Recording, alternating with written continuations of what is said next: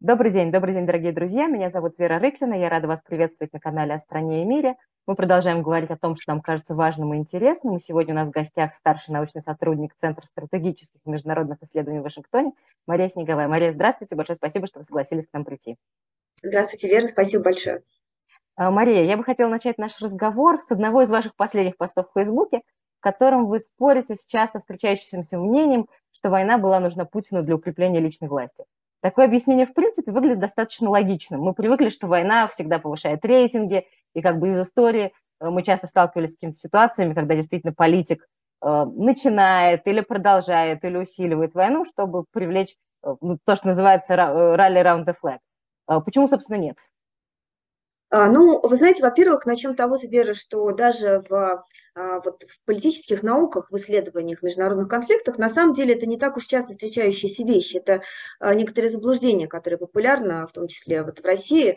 А просто Путин очень часто начинает войны, он уже пять как минимум войн начал за вот эти 23 года с лишним, которые он у власти, поэтому кажется, что действительно какая еще может быть мотивация. В реальности начнем с того, что даже в теориях международных исследований или сравнительной политологии вообще это не очевидно, что диктатору выгодно выгодно всегда начинать вот эти маленькие победоносные войны с целью поддержания рейтинга. А в реальности мы видим скорее совсем другое. Как минимум, это а, устаревшая методика получения власти, современные а, крутые, в общем, инновационные диктаторы, они используют другие методы. Ну вот, в частности, Кугуриев и Трейсман, их книга известная «Информационные диктатуры», за счет манипуляции информационной среды, что, кстати, Путин очень успешно делал все эти 20 с лишним лет. Кроме того, репрессии, кооптация. Вообще войны сами по себе это не очевидный выбор для диктатора, это очень рисковое предприятие, потому что речь не только о подконтрольном населении, элитах, да, но здесь новый актор появляется, внешняя сторона, с которой ты воюешь, и еще не факт, кто э, на самом деле в итоге победит. Поэтому войны достаточно рисковая история, и вот в международных отношениях подтверждение вот этой так называемой diversionary theory of war, а, что вот диктатор с целью а, скажем, когда у него падает рейтинг внутри страны или экономический кризис, имеет стимулы а, начинать вот эти маленькие победоносные войны, вот не так мало, не так много эмпирических подтверждений этому. Какие-то действительно кейсы э, играют в поддержку, там Аргентина, Фолкленды, например, а, но а, в других случаях далеко не подтверждено.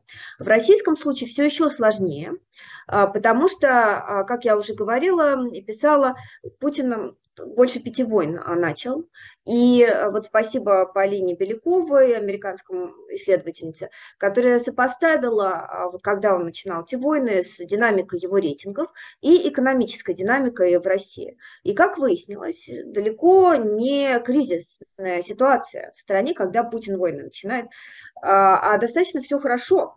Рейтинг в эти моменты у российских президентов мы говорим президент, потому что в 2008 году технически президентом был Медведев, в момент, когда началась война с Грузией.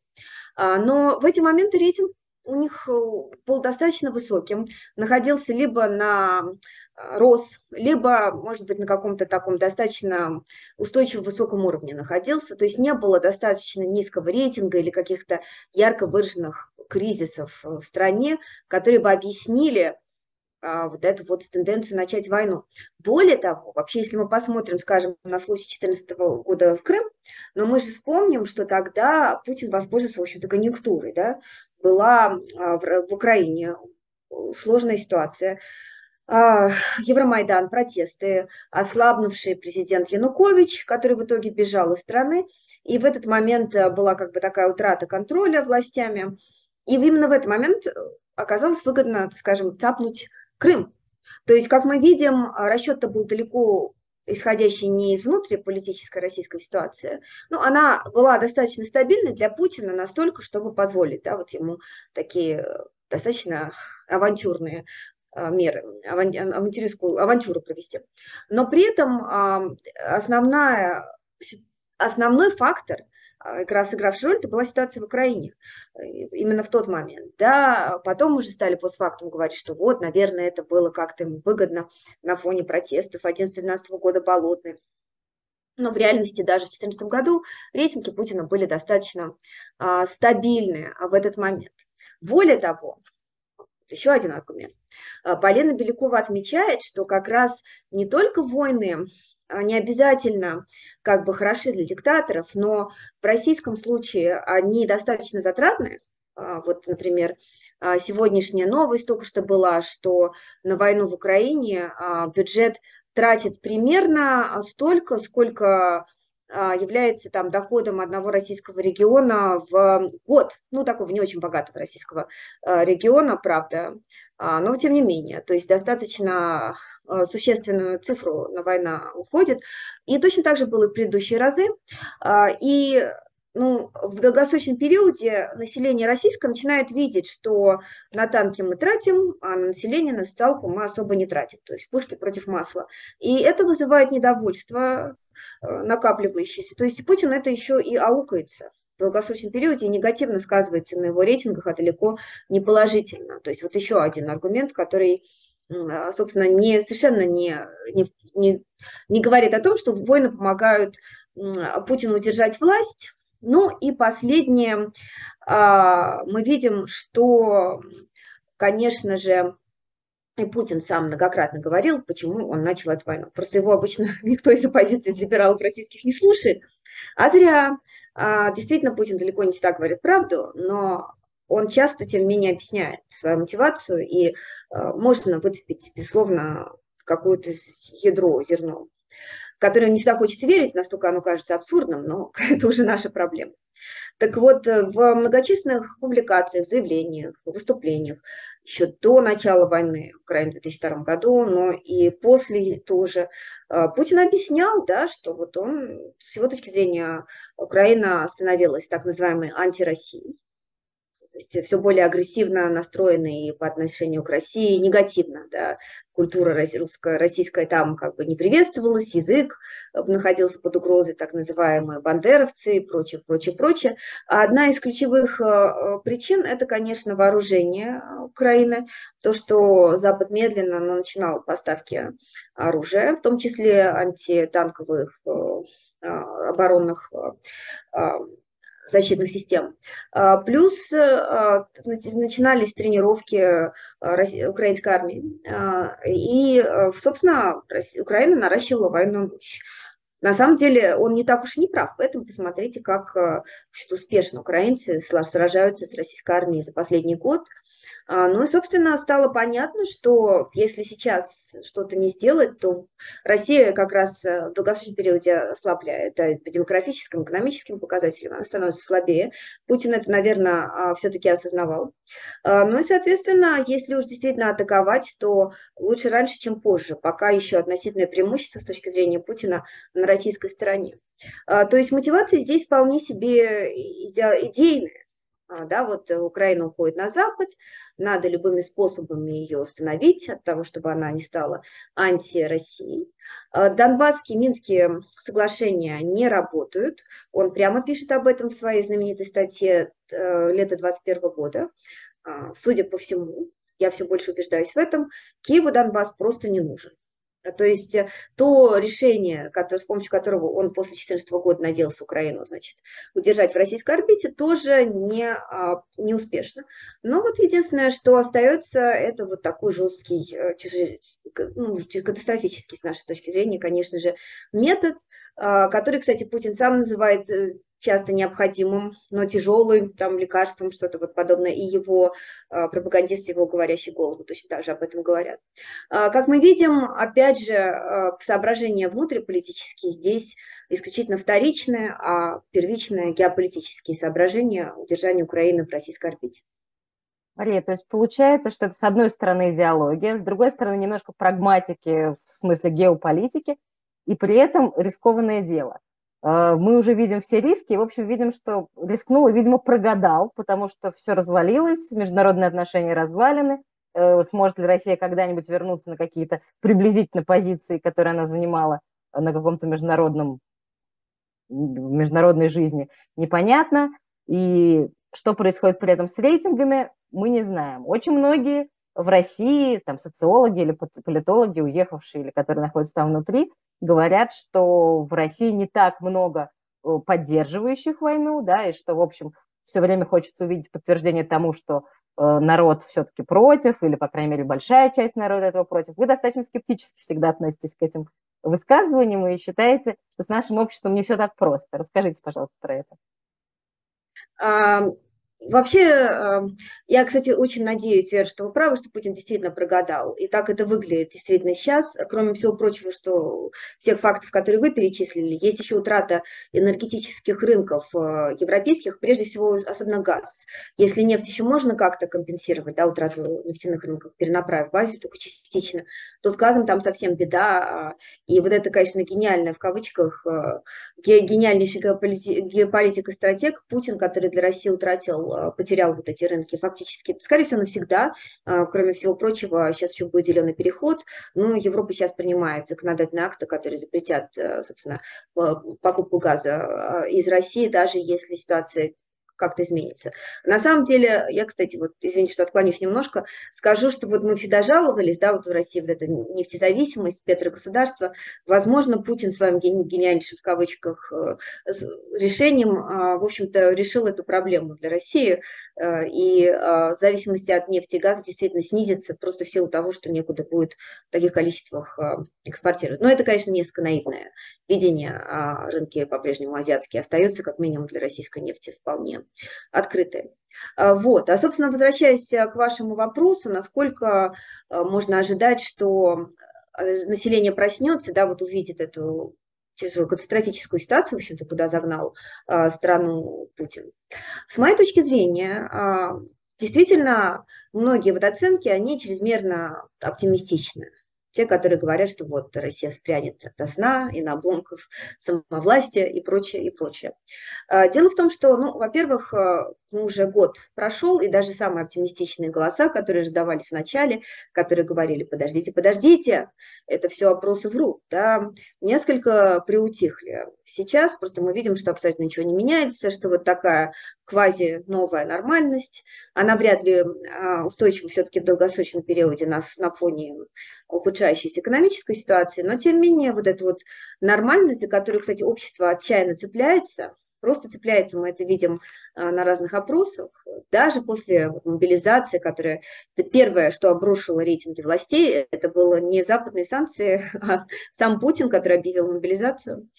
А, тем не менее, даже после этого а, рейтинги назад откатились через какое-то время, просто вот это устойчивое упорство общества в том, чтобы поддерживать эту видимость нормальности, она присутствует. А, вот, но здесь есть просто а, достаточно более глубокая проблема, которая, собственно, говорит о том, а что в России за общество как таковое. В принципе, можно к нему, то есть слово общество это применять в классическом смысле, как мы его понимаем на Западе, то есть как некая совокупность разных групп интересов с разными позициями, которые в том числе формируются в достаточно открытой информационной среде. Я вот сейчас занимаюсь очень много концом 80-х, началом 90-х годов в России, собственно, транзитом, да, мы все понимаем, что, скорее всего, а, исходные проблемы да, были, возникли уже тогда, которые привели в итоге к этой катастрофе. Но на самом деле а, вот мы говорим очень много о том, что в России был транзит, э, демократический переход в этот период. Но в реальности э, вот э, проходят более-менее свободные выборы, да, вот в начале 90-х. И что мы видим? Мы видим, что те же коммунистические кандидаты, кандидаты от власти, они в абсолютном большинстве случаев доминируют во всех на всех избирательных участках за вычетом а, только больших городов. Это Москва и на тот момент Ленинград. Да. Ничего не напоминает.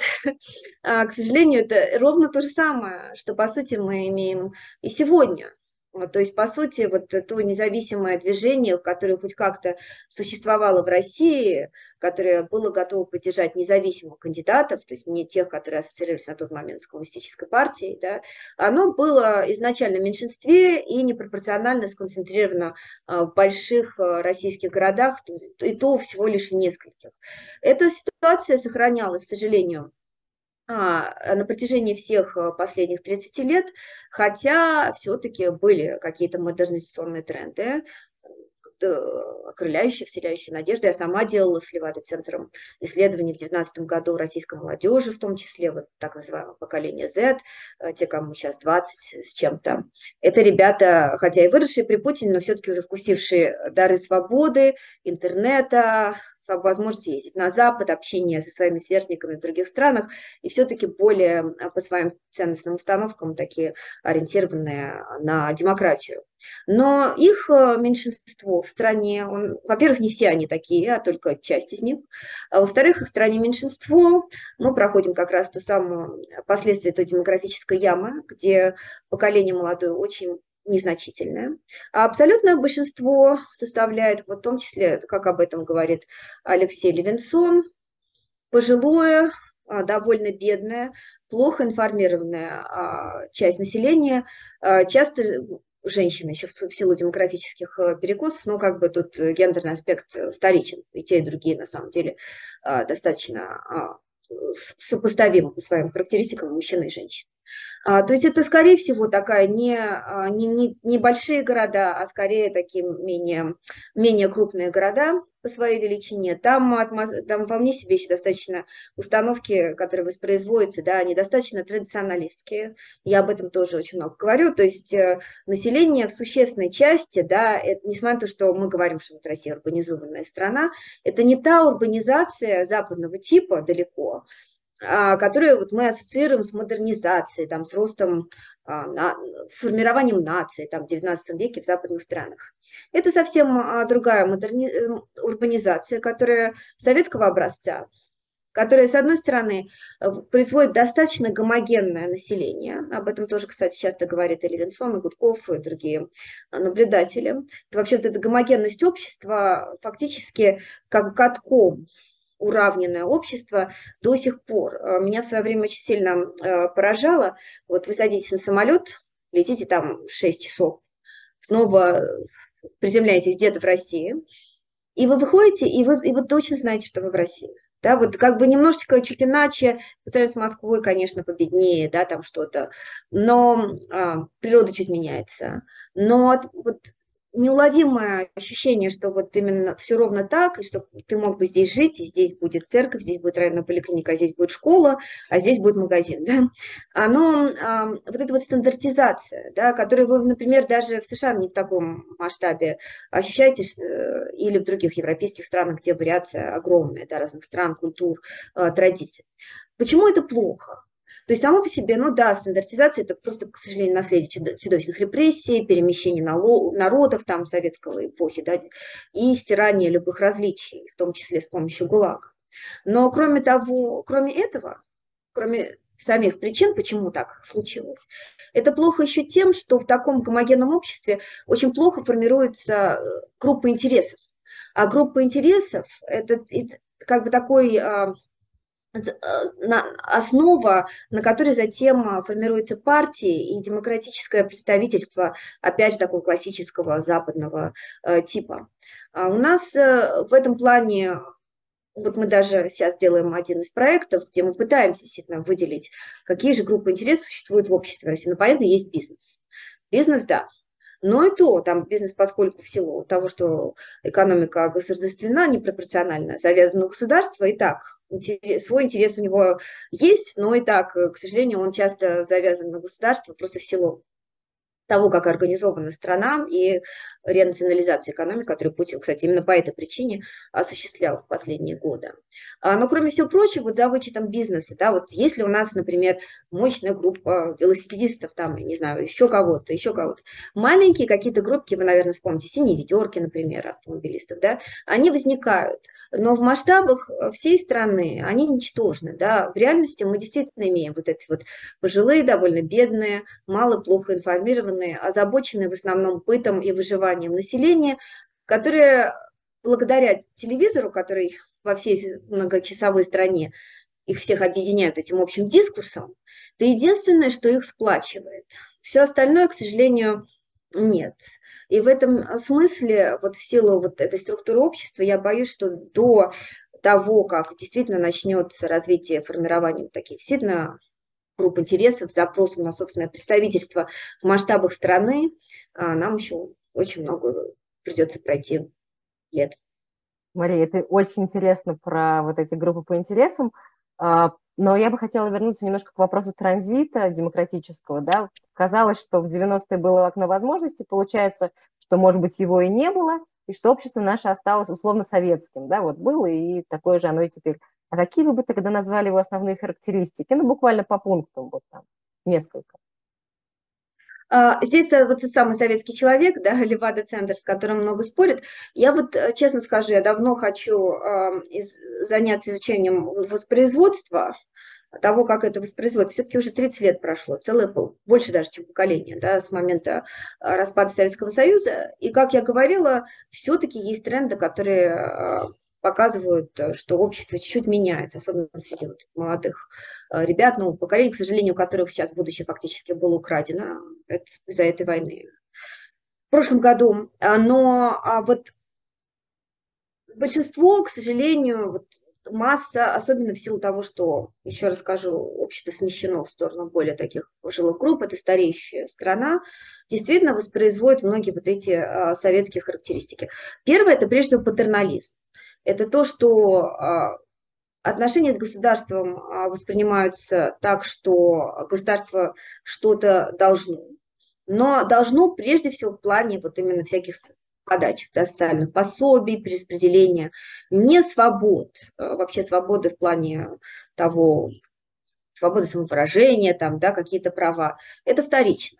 Люди это называют, но, как правило, это не идет первым пунктом. По всем первым пунктам у вас будет там разнообразные пособия по всяким разным ну, характеристикам здравоохранения, образования. Это все важно, но, как мы знаем, оно, к сожалению, плохо существует в атмосфере несвободной. Да? А, вот. Права и гражданские права, политические свободы в таком, опять же, классическом смысле, запрос на это существенно ниже у этих групп. А, есть эм, а, эта озабоченность э, выживанием, да, то есть это по пирамиде Маслоу такие более низкие а, ступеньки. Понятно, что это еще в силу общей бедности населения происходит. И вот мы тут часто спорим, работает ли теория модернизации в российском случае. Но вот мы видели, конечно же, да, даже нулевые, тут небольшой жирок, который российское общество нарастило за счет беспрецедентного притока валютной выручки в страну. Э, цен на нефть, действительно привело к какой-то модернизации, началу формирования такой тоникой, тоникой прослойки среднего класса, что в конечном счете вылилось в протесты 11-12 года вот, в так называемую болотную. Да? То есть модернизация шла, просто она, она шла очень медленно, и в огромной стране, да, очень достаточно нищей стране, где вот это только-только самое первое, первое, первые зачатки этого возникали, к сожалению, российских западных либеральных групп, у них есть тенденции только себя видеть, да, когда они смотрят на российское общество, и они считают, что они представляют все.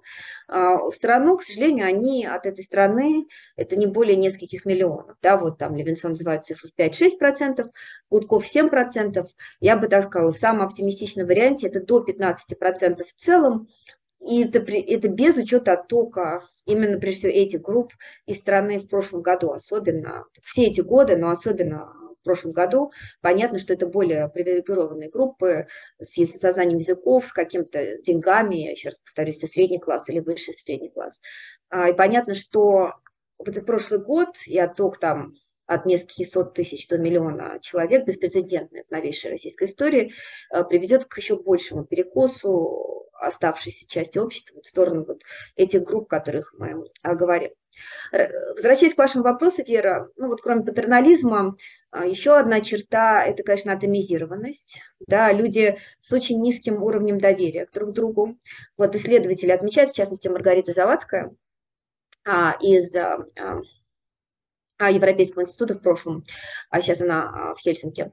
Соответственно, она очень много занимается российской диаспорой, и она пишет, что особенно печально это то, что вот э, те группы диаспоральные, которые вынуждены были уехать из страны в прошлом году, они как раз э, среди других характеристик обладали выше, более высоким уровнем доверия, что является абсолютно необходимым характеристикой для возникновения гражданского общества, потому что это свойство, когда ты доверяешь, безличностное доверие, да, другому человеку, и ты способен выстраивать с ним какие-то горизонтальные связи, опыт взаимодействия низового, из которого потом понемножечку, постепенно начинает формирование а, ну, такого вот именно гражданского общества, как мы его знаем в классическом смысле.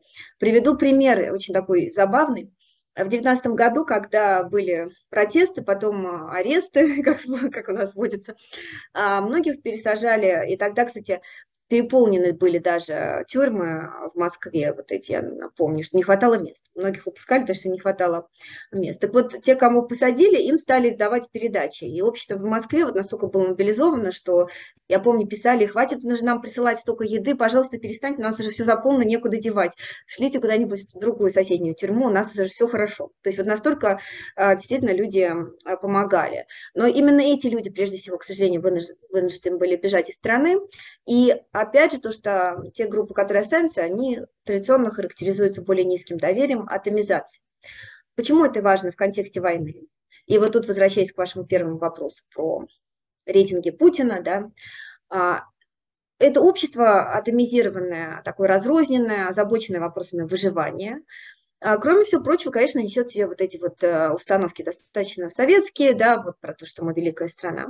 А еще и потому, что на фоне этой повседневной, достаточно неприглядной а, жизни, которую они ведут, нужно какую-то психологическую компенсацию. И вот великодержавность, да, которую Путин посылает с экранов, что вот мы пошли и показали Кузькину мать с Западу, чтобы вот США знали, какие мы, как нас там унижать, да, вот что они в итоге получают. Вот э, для них это, к сожалению, такой эликсир, который одновременно преодолевает эту атомизацию, я говорила, да, что вот в этой огромной стране телевизор – это единственный фактически сплачивающий, сплачивающий институт, можно сказать. Это единственное, что как бы объединяет. И при этом вот эта великодержавность дает выход из этого состояния собственной а, в общем, замученности, выживания, и серого, такой характерной серой да, вот, э, атмосферы, которую, мне кажется, многие из нас э, представляют, кто имеет опыт жизни в России.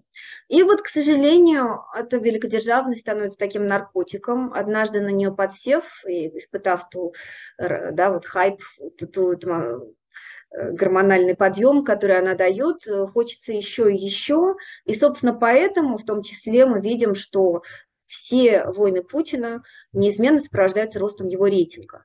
Но не потому, что он делает это ради рейтинга, да, не столько в этом причина, а просто потому, что общество таким образом откликается на его войны, и в этом плане оно не является сдержкой никакой не сдерживает Путина. Да? Путин знает, начав новую войну, что, скорее всего, в электоральном плане у него все будет окей, потому что пропаганда подсуетится, и рейтинги снова а, поднимутся. Можно говорить, что вот да, опросу нельзя доверять, люди сегодня не склонны открыто говорить о том, как они относятся к этой войне. Но у нас есть, еще раз говорю, Путин начинал уже пять войн.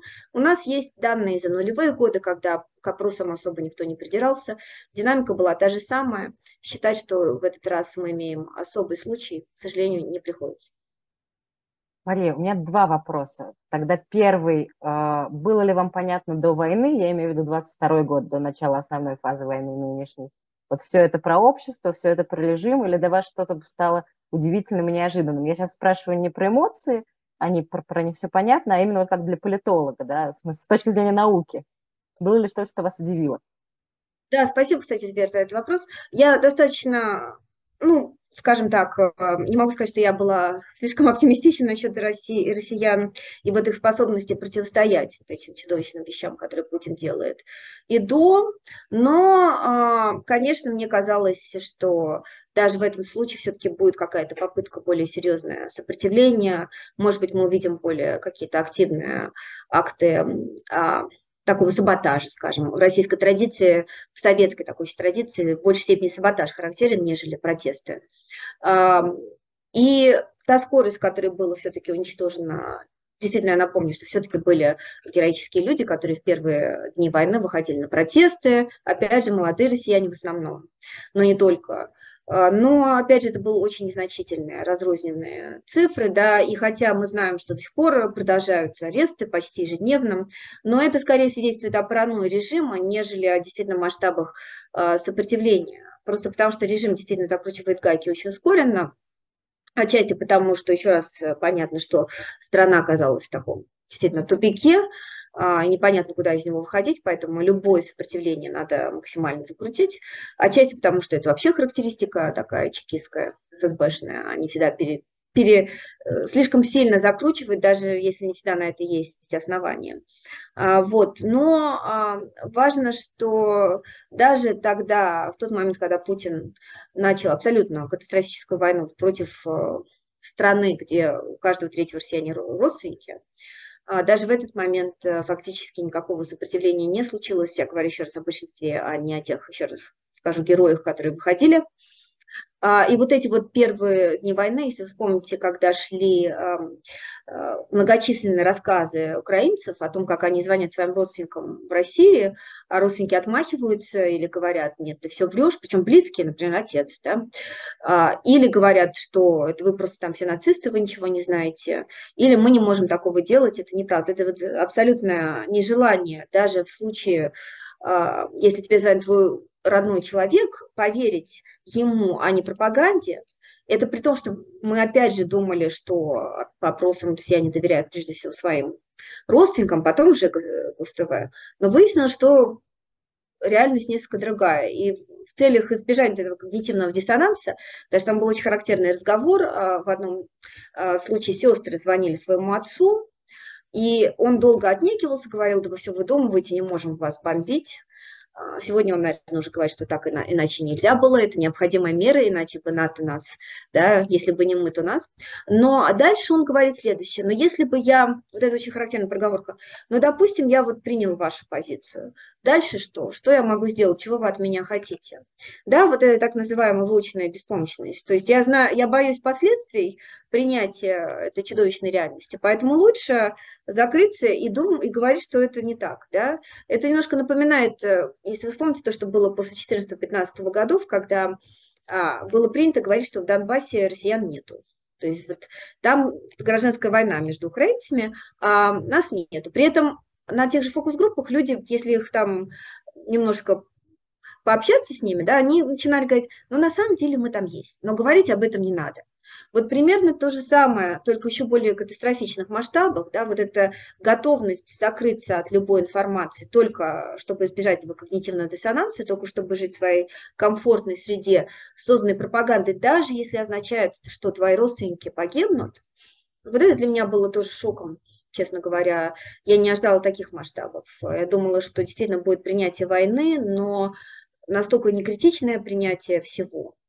Это при том, что да, мы знаем, что в реальности под этой поддержкой скрывается э, часто беспокойство, да, не энтузиазм, а неуверенность, растерянность и так далее. Но тем не менее все равно, э, все равно э, некая легитимация, некое принятие этого статус-кво, она существует, да. Тут можно сколько угодно говорить про то, что, да, россияне, может быть, не с таким энтузиазмом приняли эту войну, как они приняли а, аннексию Крыма. Ну, спасибо и на этом, что я могу сказать.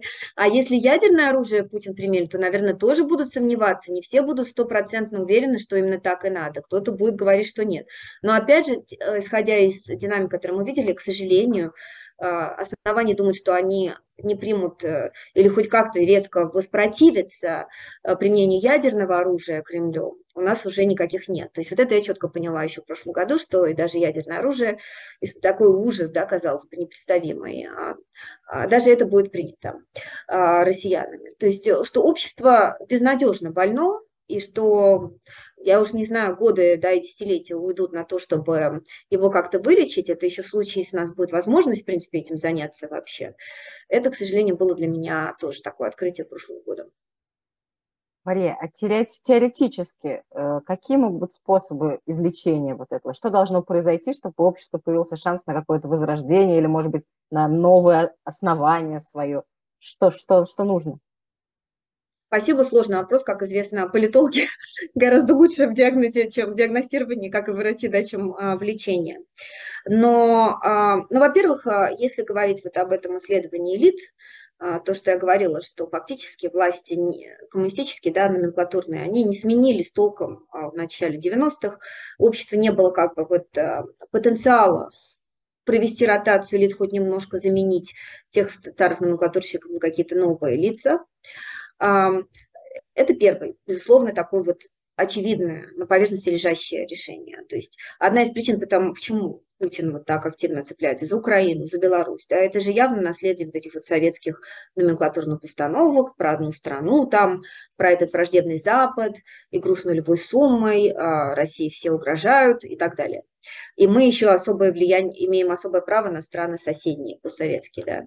А, как минимум, вот замена этих элит а, с помощью, опять же, вряд ли а, самостоятельного активного движения низового, а скорее всего иллюстрации, навязанной Западом в идеале, если, скажем, потребуются какие-то сильные гранты, например, какая-то экономическая помощь, да, будет России, российскими властями проситься, вот обязательно нужна иллюстрация.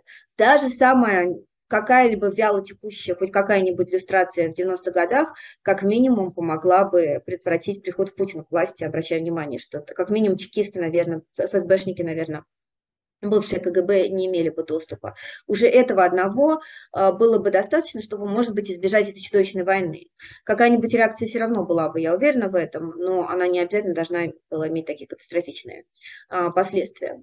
Но второй момент – это, конечно, работа в обществе. Другое дело, что мы не имеем то сценарий как бы оккупации внешней, он не прослеживается ни при каких обстоятельствах, а, но вот понимание того, что общество достаточно а, традиционалистское, да, что есть такие проблемы и по привязанность к этому наркотической зависимости от этого великодержавности, она какую страну развалили, да, вот жили же так хорошо, а вот это все есть, и это необходимо с этим необходимо работать. Одна из ну, опять же, еще раз скажу, я, в принципе, не считаю 90-е транзитом, да, это был период ослабления просто верхушки а, власти, но а, в идеале, конечно, вот нерешенный опыт прошлых травм, не отрефлексированный, да, все то, что мы сами с собой вытворяли а, в 20 веке, но и с соседними странами тоже. Но давайте хотя бы сами себя начнем, это самое простое. А, в нулевые и особенно в десятые года, наоборот, был популярен этот дискурс, что давайте все со всеми дружить эти книжки выходили, даже с очень уважаемым мной коллег, которые опыт, например, охранников концлагерей и жертв концлагерей уравнивали. Дескать, и те, и другие жертвы системы. Ну, в каком-то, конечно, можно разрезе это увидеть, как и те и другие жертвы системы, но неравноценные. Очевидно, что один убийца, а другой, а другой э, а другого убивают. Очевидно, что вот как Россия и Украина сегодня неравноценную роль играют в этом конфликте. Они не одинаковые жертвы. Все-таки это российскими руками российского населения да, производятся чудовищные вещи в Украине. Точно так же нельзя уравнивать опыт э, охранников там, или там, палачей и опыт их жертв. С этим необходимо разбираться, это необходимо рефлексировать. Как раз, кстати, вот может быть, это молодое поколение Z, в идеале, да, вот э, какой-то прекрасной России будущего, могло бы эм, этим заняться, как показывает опыт, скажем, Германии, именно внуки, не, не сами а, деды, да, и не их сыновья, а, которые стараются эту тему за, закрыть, а вот именно внуки, третье поколение, они начинают а, быть готовыми разобраться в вот этом чудовищном наследии своей страны. С той разницей, что в Германии это длилось 12 лет, а у нас это в российском случае длится там больше 100 лет уже, можно сказать, и оно, к сожалению, никуда не уходило. Анализ прошлого, тоже этим будем заниматься, да.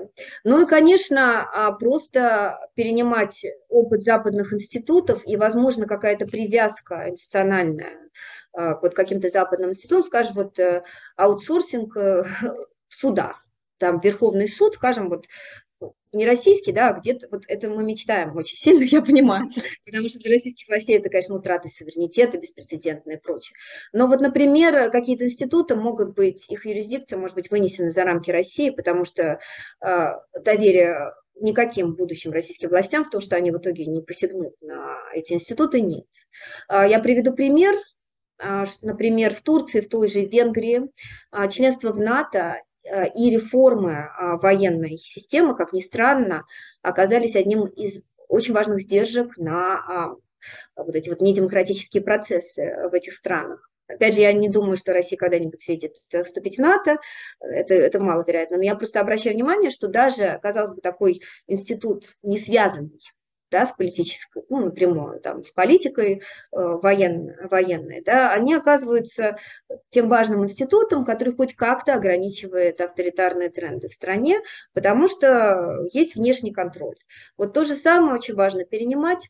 Ну и последнее, у нас есть огромная диаспора, которая сейчас э, вынуждена оказалась за границей, и она часто в чудовищной ситуации находится, а часто, поскольку это очень талантливые люди с э, капиталом начальным, либо человеческим, либо финансовым, начинают как-то трудоустраиваться, создавать сети. Часто это люди, как я говорила, с основами, с базовыми э, характеристиками гражданского капитала. В идеале, если бы эти люди когда-нибудь там смогли вернуться в Россию, да, с этими навыками, каким-то более прозападным опытом, теоретически они могли бы, опять же, как-то вот понемножечку начать менять. Наша, к сожалению, огромная проблема, кроме всего прочего, просто в том, что Россия очень большая страна. И хотя какие-то модернизационные тренды удается настраивать, да, вот начинать в больших, скажем, центрах, в больших городах, достучаться до каждой там маленькой деревушки, где, к сожалению, часто э, жизнь идет по вполне себе средневековым правилам, причем это не лучше, даже не лучший вариант, далеко не лучший вариант средневековья. Вот это очень трудно. И надо учитывать, что любая такая задача, она просто э, гигантских масштабов, что это дело ни одного года, ни одного даже десятилетия, а целенаправленной вот работы по расчищению этих архивов, конечно. Мария, во-первых, сегодня поколение Z, термин поколение Z звучит очень двусмысленно. Ой, точно, да, спасибо. Это я не учла, да. да. Ну, да. Но это просто наша ремарка про то, что, может быть, не все знают, что это именно социологический термин, который не имеет отношения к нынешней происходящей ситуации. Для молодых ребят, рожденных там с 90-го года где-то начинаем. Да, но, видимо, актуально сейчас именно так это все называть. А, собственно, у меня вопрос вот о чем. Вы начали говорить про элиты э, и про их возможность на что-либо влиять. А вообще такой общий вопрос. Осталась ли в России политика сейчас? Существует ли она там? Ну, это смотря как э, понимать политику. А, да, то есть если вы понимаете ее как какая-то открытая конкуренция и возможность общества влиять на какие-то политические решения, принимаемые руководством, то, понятно, это ограничено. Но если говорить э, о политике как о некой, некой просто политической сфере, где разные интересы сталкиваются не обязательно открыто, да, а в целях каких-то политических задач, и они связаны с а, доступом к власти прежде всего, то, конечно, политика всегда существует даже в самых э, авторитарных обществах, причем часто чем закрытие общества, тем интереснее Другое дело, что очень сложно изучать, но вот если вы посмотрите там то, что творится в центральноазиатских странах, там, где там всякие отцы назначают своих сынов, сыновей, потом сыновья, ну, снимают сыновей, там все очень бурно на самом деле происходит, и чем более персонализированная система власти, тем это как-то, больше, я скажу, relatable, это очень понятно, да, вот что испытывает отец, когда его сын, скажем, оказался не очень успешным а, диктатором, скажем. А, вот, то есть это достаточно любопытно с точки зрения наблюдения, изучать это тяжело, потому что очень мало информации утекает, а, но тем не менее, конечно, она существует. И вот а, в российском случае недавние утечки разговоров так называемых российских элит, ну, это скорее около элитные такие э, круги, потому что в реальности у них, конечно, нету никакой политической власти, но окормляющиеся вокруг вот э, Кремля, да, перехватывающие какие-то подачки. Мы видим, что там тоже все очень бурлит, да, и что жизнь идет, огромное недовольство, все считают, что а, Путин не завел страну совершенно не туда, Акелло промахнулся, а, и используя такие эпитеты для характеристики Путина, что мало не покажется даже самым оппозиционным а, там, Э, спикером а, среди либеральных российских кругов.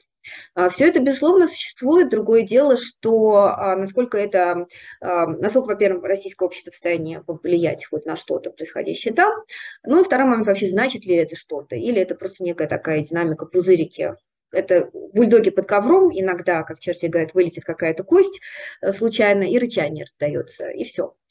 Ну что сказать. Первый момент, может ли российское общество повлиять? А, с моей точки зрения, а, несмотря на все те ограничения, то, что у нас суперпрезидентская система, и Путин действительно в своей башне, а, как Рапунцель и слоновой кости, никто не может достучаться, при этом, конечно же, настроение общества мониторится Кремлем очень активно. Мы видим, а, как, например, каждый раз, когда растет там, ухудшается экономическая ситуация, Кремль увеличивает там число разнообразных пособий, их размер, то же самое мы видели с начала этого года. А, и вот это вот некое вот бэкграунд, общество создает в России такой некий фон, такое бурление, на фоне которого Кремль э, имеет возможность действовать, но свобода этих действий слегка ограничена вот этим вот э, бурчанием, да, вот этим фоном. А, соответственно, если бы было резкое недовольство войной, да, если бы было резкое непринятие а, происходящего, мы бы увидели, конечно, Кремль а, был гораздо более ограничен, в своих действиях в Украине. Точно так же мы видим, например, в Иране. Мнение общества, несмотря на то, что это тоже авторитарный режим, мнение общества ограничивает действия иранской власти, и оно старается как-то идти навстречу, даже пыталась перезагрузить отношения с Западом в какой-то момент. То есть на самом деле общество влияет, просто это не первый, не второй, может быть, не третий а, фактор, который влияет на Путина. Это первый момент. А второй момент, что касается элиты, вот этого бурления, которое тоже до нас доносится, Здесь я как раз скептична. А, я считаю наш режим очень таким персоналистским. И элиты, как я уже говорила, не элитами, опять же, классического западного образца. В том плане, что на политические решения эти группы не влияют, они зависимые. Единственное, что они могут, это вот а, кусок павший с царского стола, перехватить, если подсуетиться вовремя. Да? А, соответственно, кусок снизился, или у них есть основания думать, что уменьшился размер куска или что в ближайшее время его не будет, они недовольны. Но в реальности собственной а, а, субъектностью, вот как некие независимые акторы, на что-то влияющие всерьез, они не имеют. Плюс э, исследования российских политических элит показывают ту же самую атомизацию, как и в российском обществе, неспособность к коллективному действию, во многом приверженность тем же самым вот этим пропагандистским дискурсам. В этом плане уникально в России скорее то, что российские элиты слишком хорошо отражают российское общество, или даже, может быть, в чем-то они хуже, чем российское общество в целом, в отличие от других стран, где элиты все-таки обычно меритократия. То есть они обычно чуть лучше, да, это чуть лучшие представители, а, чем об, общества, чем общество your average Joe, так называемый американский. А, вот, поэтому, к сожалению, эти группы вряд ли радикальным образом смогут изменить текущий тренд, просто, опять же, если будут сильно недовольными, либо репрессии, либо увеличение подачек. Опять же, они создают какой-то фон, который тоже как-то Путина, наверное, в перспективе мог бы ограничить, но а, не надо слишком на это рассчитывать, боюсь. Мария, а вот Пригожин, который не из телефонного разговора, а который на фронте, последнее заявление несколько недель его, в принципе, делает его фактически политическим уже актором. А, он как бы считается частью элиты, можно его считать частью элиты, и складывается впечатление, что он настолько агрессивен и уверен в себе, что, по крайней мере, у него есть ощущение, что он может на что-то влиять. А, я думаю, что, вот, кстати, очень рекомендую а, недавнюю статью Андрея Солдатова, Ирины Браган, которая только что вышла агентура, они как раз описывают очень близко мне ситуацию, то, как я это вижу.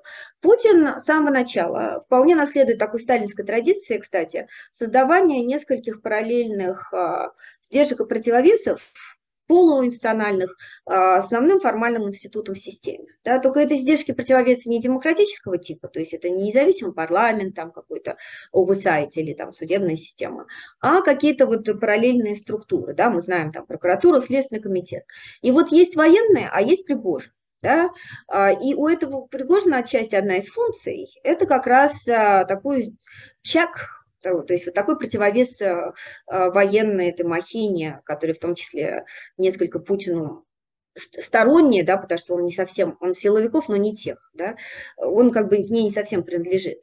И он разными способами пытался вот эту структуру взять под контроль. А вот Пригожин – это такой способ э, противовеса этой системе, когда с точки зрения Пригожина там какие-то недоработки, да, он начинает э, много по этому поводу активно выступать. И таким образом он как бы подхлестывает и военную машину как-то вот рули, рулить, э, и с другой стороны как бы создает вот альтернативное мнение. Вот такой вот э, набор, как кто-то в свое время сказал, в России весь набор мнений от красного до коричневого. вот, вот в этом рейнже, да, что вот э, все правильно, Украину надо завоевывать, но можно было бы это делать так, так, так, так. Вот этот вот спектр, он представлен. И с какой-то точки зрения, я бы сказала, это даже признак, э, э, ну, не здоровья, а ну, как бы способности системы реагировать на фидбэк. Да, это какая-то обратная связь. А, мы видим, что часто после вот этих вот выступлений Пригожина начинается какое-то шевеление, скрипение, что-то там куда-то разворачивается и что-то куда-то идет. И, к сожалению, все не настолько плохо в этой системе, как а, многим бы хотелось. Она действительно коррумпирована, неэффективна, громоздкая, такая не очень эффективная, но при этом она, опять же, не, она все-таки как-то функционирует. Что-то там, может быть, из заявленных задач выполняется там не более 40%, но эти 40% в масштабе российском, а Россия страна большая, все равно это много, и это достаточно, чтобы продолжать какой-то вот урон Украине наносить. А, к сожалению. Поэтому я бы рассматривала Пригожина именно в этом ключе. А, если его не снимают, не убирают, это означает, что он такую функцию, полезную для Кремля, все-таки продолжает выполнять. Самостоятельного политического капитала при этом у него нет. То есть думать, что он имеет возможность а, как- как-то претендовать на какую-то позицию, он вообще не системный человек, во-первых, в системе может претендовать на что-то только человек и система, это первое. Во-вторых, его ненавидит абсолютное большинство всех членов этой системы, и он фактически выживает, видимо, только благодаря своей близости к Путину или, может быть, еще какой-то там крыше. А, то есть поэтому он, с одной стороны, мало вреда, в этом плане способен нанести э, Путину. При этом у него есть свои достаточно э, задачи, с которыми он справляется, видимо, достаточно эффективно с точки зрения Кремля. Понятно. Мария, спасибо большое. Это было очень интересно. У меня остались последние два вопроса. Они такие уже не столько политологические, скорее личные. Чего вы сейчас больше всего боитесь? Я имею в виду, конечно, международную ситуацию, ситуацию в России. Что может быть хуже, чем мы сейчас уже видим? Самый негативный сценарий, наверное, этого конфли... Э, развития этого конфликта, ну, понятно, естественно, все, наверное, ожидают, что я назову применение ядерного оружия, это полностью, нельзя такую вероятность исключать, но я все-таки по-прежнему считаю достаточно маловероятной, просто потому что, ну, а, все-таки это не клуб самоубийц, это все-таки а, Кремль посчитался, то, о чем мы с вами говорили, Вера, да, задача все-таки выстрелить себе в голову не стояла, и, а, видимо, Китай, скорее всего, его достаточно принципиальная позиция по применению ядерного оружия играет роль. Я так скажу, иллюзий насчет гуманизма руководителей Кремля у меня нет. А если бы они считали, что, например, использование тактического ядерного оружия поможет им а, на фронте, они бы, наверное, уже его применили. То есть есть причина, почему его не, не используют. Если будет угроза реального траты, там, может быть, всего, включая Крым. Но, может быть, в этой ситуации э, эти риски возрастут, но я сильно сомневаюсь, что а, Запад, а, западный лидер, например, а, позволит этому дойти столь далеко так скажем, ситуация эскалирует, на Западе параноидально относятся к таким вопросам. На мой взгляд, из реалистичных рисков завершения этого конфликта самый опасный – это заморозка статус-кво, а, вот такого, где Кремль получает новые территории, да, а, и вот все как бы снова успокаиваются, да, вот какой-то условный Минск-3, даже если, конечно, называть его будут иначе. То есть э, на Западе понятно, что Минск-1 и 2 это был провал, поэтому название будет другое. Но, допустим, это будет, я не знаю, не Минск, а может быть э, Кишинев, да, но разницы принципиальной здесь не будет. Потому что в этом а, сценарии снова скорее всего, повторится то же самое. Во-первых, э, Путин Россию, Украину в покое не оставит, э, продолжится, скорее всего, периодические обстрелы, какие-нибудь пакости, э, всякие операции в серой зоне. А главное, что через некоторое время, нарастив свой потенциал, а, Россия вполне может попробовать это снова. И вот эта ситуация, даже если она, скажем, это в ближайшее время не осуществит, сам факт, что все понимают, что угроза вот такая нависает, будет предотвращать, э, препятствовать э, развитию Украины. И вот это, на мой взгляд, катастрофа, потому что все равно цели Кремля будут реализованы так или иначе, да, вот он там месть Украине и препятствие интеграции с Западом. Вот я не сомневаюсь, что когда Украина закончит свой, а, свое контрнаступление, западные голоса каких-то вот таких голубей так или иначе возникнут, которые будут подталкивать именно к этому решению. То есть мы устали от войны, давайте уже все-таки чего-нибудь решим, как бы, ну, что-нибудь там кинем эту подачку Кремля, пусть он успокоится, и, в общем, и все. Вот это, на мой взгляд, самое опасное. Надо обязательно, обязательно придумать институциональное решение, которое э, помогло бы Украине сохраниться в своих э, а, границах, и, в общем, сохранить свою целостность как государство и развиваться успешно как э, спокойная, стабильная западная демократия. Украина уж точно, да, такой ценой заплатила и уж точно заслужила это больше, чем я бы сказала, любая другая страна Европы фактически на этот момент. И э, многие говорят, что сейчас Украина это просто ну, сильнейшая армия Европы, да, и это не НАТО должно решать, вступать ли Украине в НАТО, а, а наоборот, может быть, надо захочет вступить в Украину. Такая шутка. А, в общем, вот это основной а, вопрос, да, сможет ли Запад выработать институциональное решение, которое, наверное, предполагает вступление в Украину в НАТО, э, ускоренно и не полностью, да, с какие-то территории, видимо, возможно, останутся оккупированы Россия, например, Донбасс или Крым.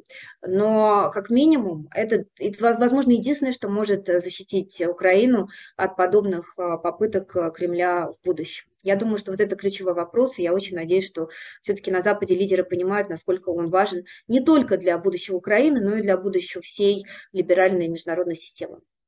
Мария, а есть ли у вас какие-то надежды, связанные с Россией? Ну, а, как известно, да, персоналистские режимы часто ограничены а, время, длительностью жизни лидера. Здесь мы как бы все упираем на это ППЖ, да, на медицинскую российскую систему, на а, то, что будет а, а, происходить наверху. А, и другое дело, что есть все равно опасность, даже если Путин уйдет, что путинизм, о том, как он сформировался, может быть, в нулевых, который, видимо, для многих считается таким прямо идеальным периодом, несмотря на то, что многие чудовищные вещи уже тогда происходили, а, это все может эм, а, приобрести какую-то более вегетарианскую форму. Я думаю, что, исходя из российской истории, новый властитель, он, скорее всего, будет из системы, это не будет никакой не аутсайдер, да, какая-то компромиссная фигура для элиты. Это в случае, если ястребы окажутся еще повержены, а для этого они должны достаточно сильно проиграть. А, то есть условный новый Хрущев попробует какую-то новую перезагрузку Западом.